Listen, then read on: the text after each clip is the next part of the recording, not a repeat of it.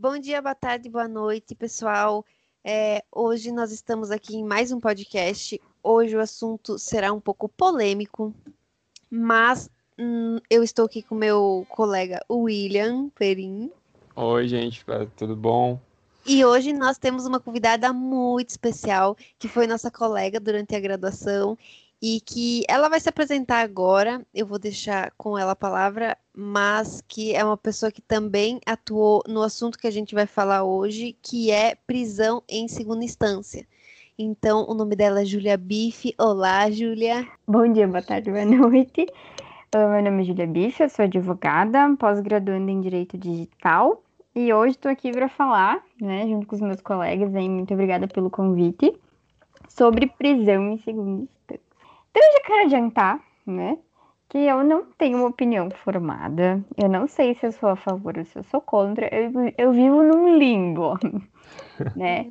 Por quê? Porque sim, a gente tem a visão de advogado que é não pode, né? Tem que esperar uma sentença penal estar em julgado para a pessoa efetivamente ser presa, né? Caso ela já não esteja numa prisão preventiva.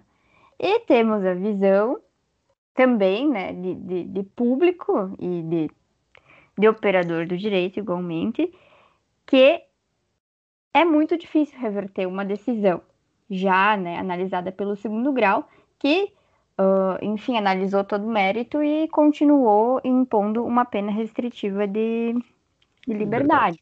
Uhum. Então, é, né, tu, tu tem tu tem duas dois pesos, né? Situações.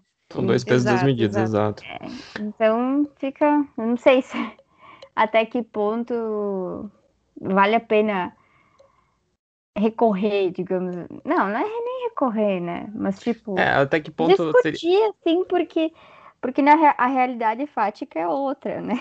É, a gente fala do risco da ação, né? Até que ponto vale o risco da, de, de você é, entrar com recurso para o STJ ou, enfim, dependendo do que for para o STF, ir para esses graus de jurisdição pelo risco da demora, pela demora da ação, pelo, enfim, por, por todos aqueles elementos que a gente conhece já, que são corriqueiros no direito, né?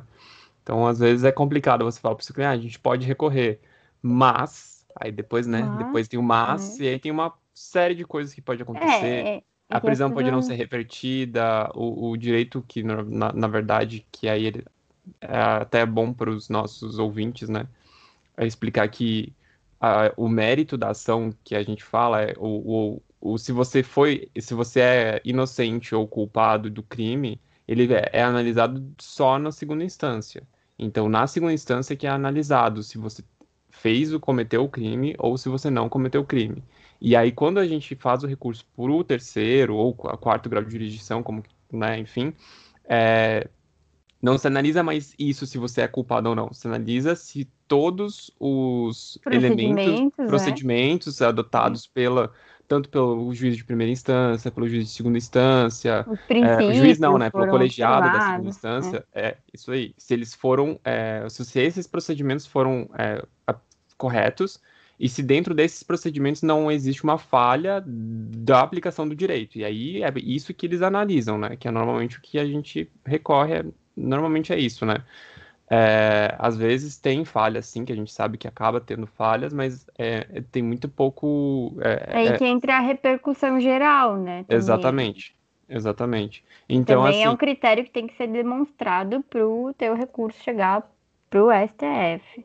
Exato. Então, é, não é tão simples. Não é tão é. simples. É, não é Já qualquer tem várias, pessoa que tem, tem uma, uma, enfim, um, uma tem uma gama, é, tem uma gama de, de temas que já foram analisados e já são sedimentados, né? Então nem Exatamente. adianta nem adianta recorrer.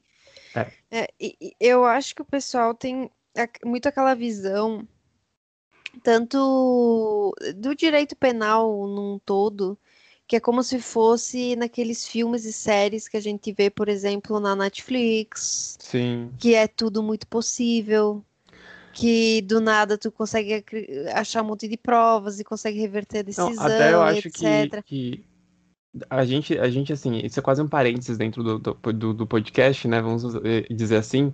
Mas eu acho que as pessoas, de forma geral, dentro brasileiras, elas, a gente tem tanta cultura de cinema norte-americano é, incrustado na nossa, na nossa cultura, entre aspas, de, do que a gente assiste, que as pessoas imaginam que, algumas pessoas, né, elas imaginam que a audiência é como é nos Estados Unidos, que no Sim. último segundo, antes do juiz sair, com- bater o martelinho lá na mesa, vai entrar uma pessoa e falar, não, mas você não ouviu esta testemunha que vai O mudar que, tudo. inclusive, é vetado, né? Pelo É, nosso exatamente, a gente não pode sim, ter sim. esse, esse tipo de coisa. As provas têm que estar nos autos, né? é. É, então assim, é, as pessoas confundem muito isso. E daí é quando a gente fala, não, mas não é assim, é diferente. Você não pode, ah, mas eu não posso chegar com uma gravação no dia da audiência e falar, ah, mas olha aqui, não sei o quê. Não, não, isso é filme, isso é, é, é- é lá nos. Estados Unidos, e eu acho que nem é assim nos Estados Unidos, assim, tipo, não sei se é assim nos Estados Unidos. Nunca fui a Isso- fundo. Pode, pode, Isso tem É, muita, pode, mas não é tão dramatizado assim, né? tem muita correlação com essa questão da prisão E em segunda instância, por, justamente por não saberem como é que funciona um processo, por não saberem como é que são os requisitos para tu fazer um recurso, por não saberem eh, quantas decisões ou quantos recursos sobem. É Sim. lógico, há processos e processos. Não É. são todos os processos que são iguais. Mas ainda assim se discute. É uma coisa que tem que ser discutida, que tem que Sim. ser falada, querendo ou não, né? É, e outra coisa que eu acho que é interessante a gente comentar e daí para a gente conseguir puxar daí para nossa realidade o porquê que nós estamos falando sobre a prisão em segunda instância é que nós vamos falar sobre a segunda instância e nós vamos falar um pouco sobre algumas matérias que estão é, que e por que que tá né? é, que estão interligadas, mas assim nós temos que, que deixar isso claro que a tentativa de mudança da legislação é, para essa questão da prisão em segunda instância, ela é uma tentativa um tanto política e não tanto necessária, porque e aí a gente traz isso daí direto para nossa problemática, acho, do, do podcast, que é a questão que, que é, por que nós estamos falando sobre pri- sobre prisão em segunda instância? E por que só agora nós estamos questionando essa questão da prisão em segunda instância, se isso já vem ocorrendo há muito tempo? Então, é, a gente traz a questão política, e daí a gente não precisa nem falar o porquê e nem falar de quem que, é, que a gente está falando, né? É, porque eu acho que a grande maioria de quem ouve vai saber que é, enfim, de, de quem a gente está falando. Mas a gente tem que falar da constitucionalidade dos meios que estão sendo empregados para tentativa de mudança das da legislação, né? Ou da daí- É, inconstitucionalidade. ou no caso, né, da inconstitucionalidade dessa, dessa, Uhum. dessas mudanças, né? Que a gente acredita piamente no nosso Congresso que vai barrar na, na Comissão de Constitu- Constituição e Justiça. A gente acha que vai barrar, mas assim, é político. E se não barrar lá, o STF provavelmente barra. Eu, espero, assim, a gente fica naquela esperança, né? Que vai fazer. Então, é mais sobre isso que eu acho que a gente teria que até que focar em falar, às vezes, porque, gente, é, na nossa Constituição, a gente, a gente tem o direito assegurado por uma cláusula pétrea que a gente chama no direito, né? Que é, uma, é, uma, é, uma, é uma, um artigo que ele não pode ser mudado senão é, por uma nova constituinte, ou por uma nova Constituição, no caso, né? E, e aí tentar de outros mecanismos para mudar essa interpretação é, é algo que preocupa a gente, assim, a- especialmente nós que somos operadores do direito, que nos traz uma insegurança jurídica enorme, né? Muita.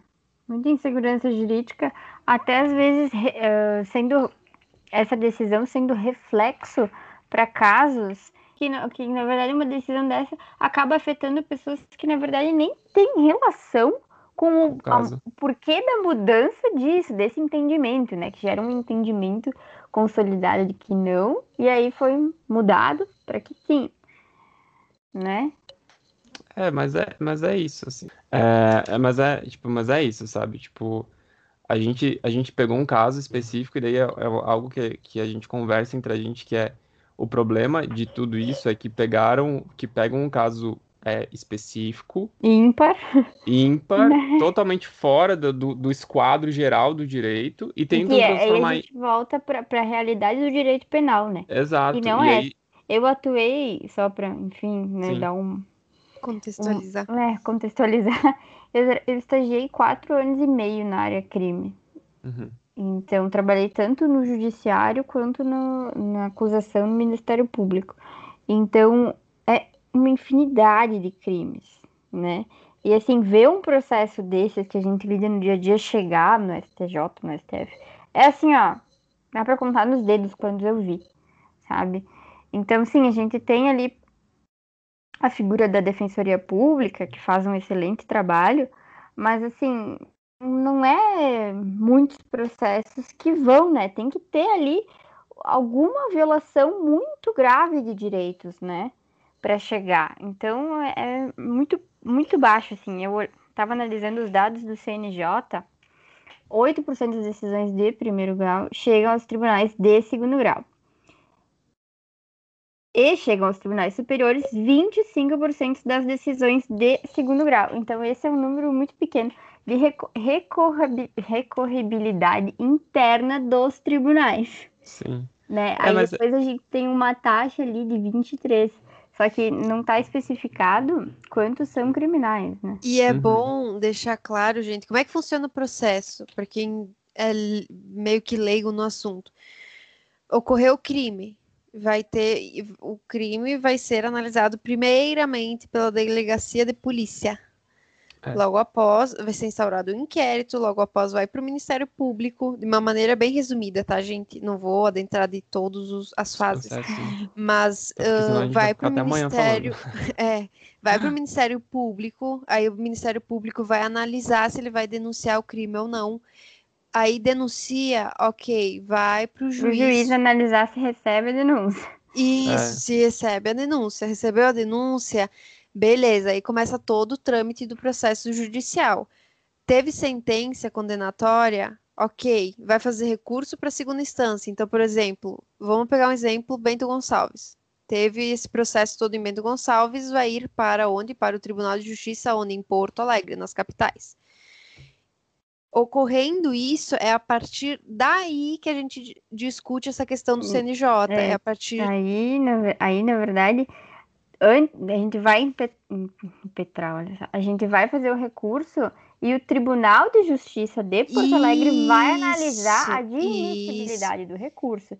Se ele for isso. admitido, ele vai para daí para o STJ, enfim, ou para o STF também. Mas normalmente o caminho é o STJ e depois o STF. A, a, uhum. a, a gente até... impede que seja um ou outro. E esses procedimentos, vale lembrar que esses procedimentos é tanto na justiça, na esfera da justiça estadual, né?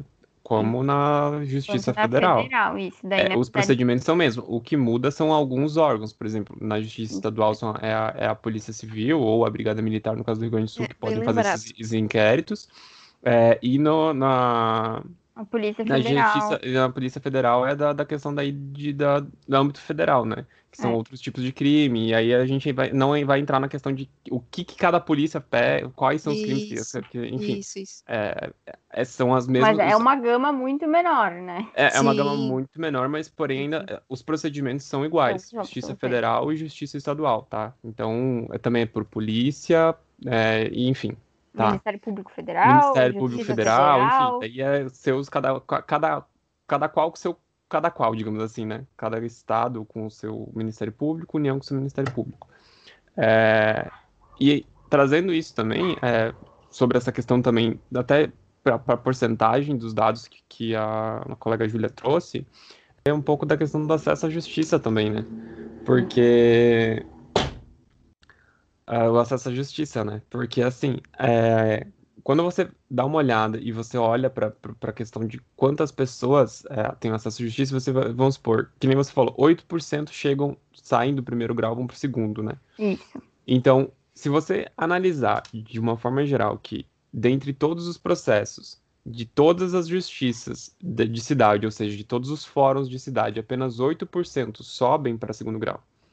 E desses 8%, que daí é, pegamos por um estado inteiro, é, que sobe para o segundo grau, e você pegar disso e fazer que de tudo isso, 23% sobe para outras instâncias, por exemplo, para o STJ, coisa do tipo, você vê que é muito pouco processo em relação a é, muitas poucas pessoas que acabam fazendo isso, colocando é, recurso, né, recorrendo sobre essas ações. E a gente não está colocando ali. É, aqui é... está dizendo assim: chegam aos tribunais de segundo grau 8% das decisões de primeiro grau. E chegam aos tribunais superiores 25% das decisões de segundo grau. Então, na é. verdade, a gente tem na primeira instância ali menor, Muito. né? Mas na é. segunda a gente tem uma recorribilidade maior. É um pouco maior. É, a gente tem um pouco maior realmente, mas assim, se você for olhar, de um modo geral, é muito pouco ainda, né? Porque você não vê. É, é... isso não está especificado ali se é crime ou é, não. Eu ia né? falar, a gente ia falar bem isso. A gente não sabe se isso tudo é crime, se isso é. Mas a gente, pelo não, não especificar, a gente entende que é de todo tipo. Então, ali você vai ter civil, ali você vai ter tributário, ali você vai ter criminal, enfim. É, trabalhista provavelmente deve entrar nesse mesmo cálculo uhum. aí. Então, assim, tem muita coisa que, que, que a gente não, não consegue ver. E aí a gente entra na questão também de quem são as pessoas que conseguem recorrer ao segundo grau, né? E aí a gente vê que eh, talvez a, a justiça ela não é ela não é ampla também para todo mundo, porque quem recorre é, para segundas instâncias não é, é não é o William aqui, que é um vamos por um qualquer aí, entendeu?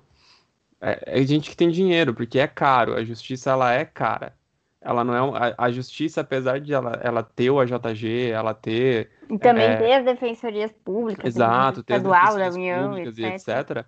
A gente ainda tem assim, não é todo mundo que, que, que concorda em fazer recurso. Às vezes as pessoas nem sabem que elas podem fazer recurso, elas devem ser orientadas evidentemente pelo advogado ou pelo defensor público, mas é, é mas é algo que assim eles já sabendo o, a quantia de, de, tipo assim, a porcentagem de chance de você ter uma reversibilidade no recurso é, ser tão pequena, talvez, que as pessoas não.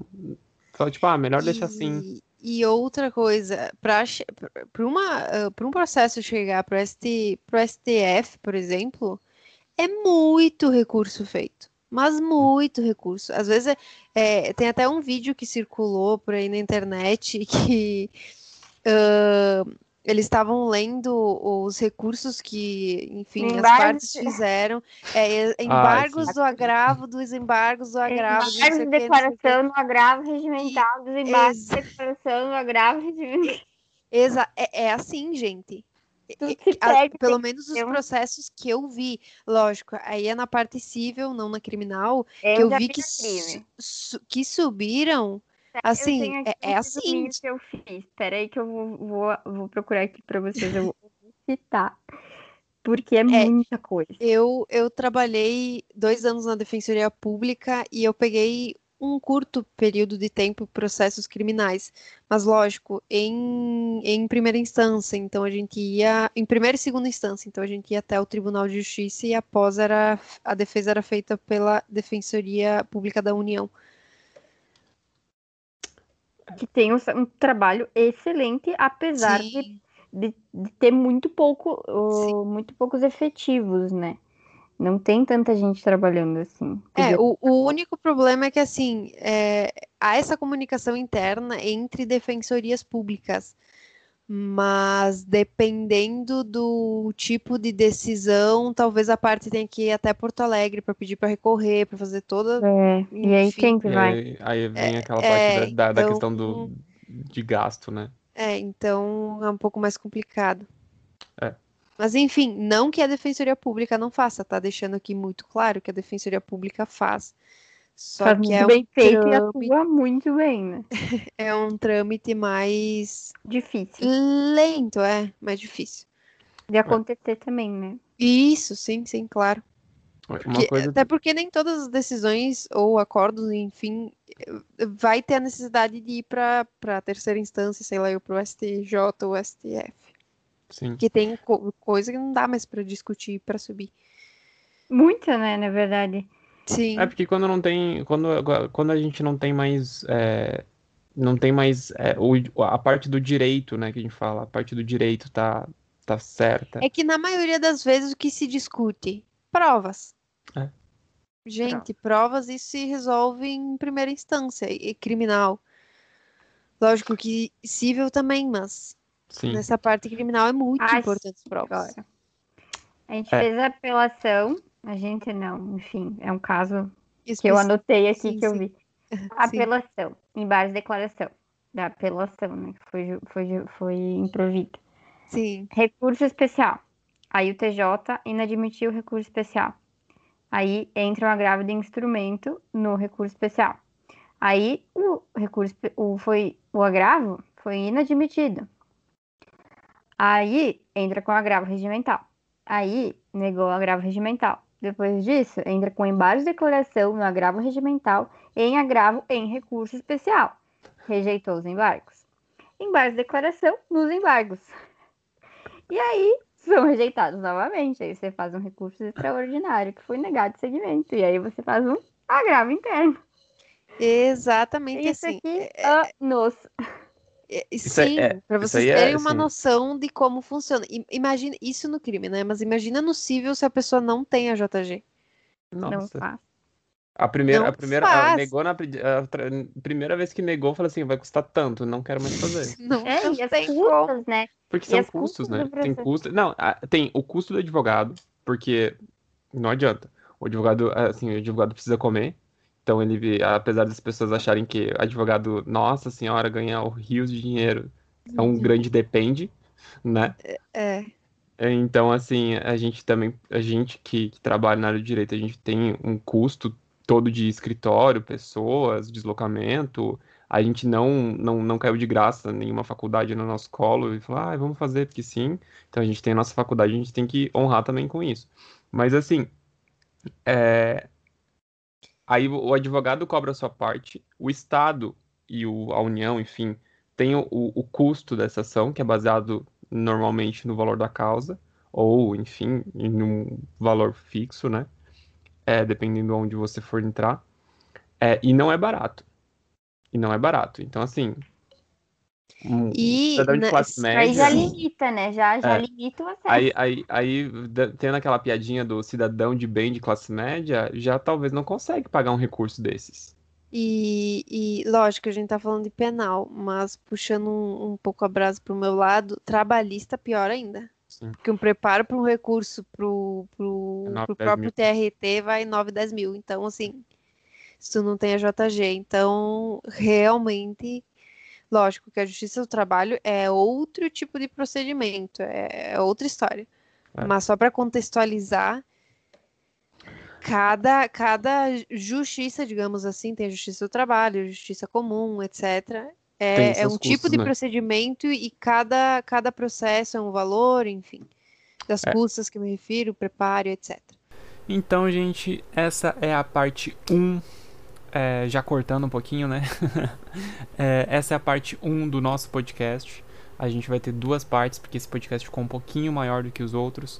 Então eu espero um pouquinho de compreensão de vocês. E semana que vem é, tem é, mais um episódio falando sobre prisão em segunda instância. Nós iremos abordar mais algumas, alguns pontos sobre isso sobre a nossa opinião, o que nós achamos sobre a prisão em segunda instância. E eu aguardo todos vocês no próximo episódio do nosso podcast. Um beijo e até a próxima.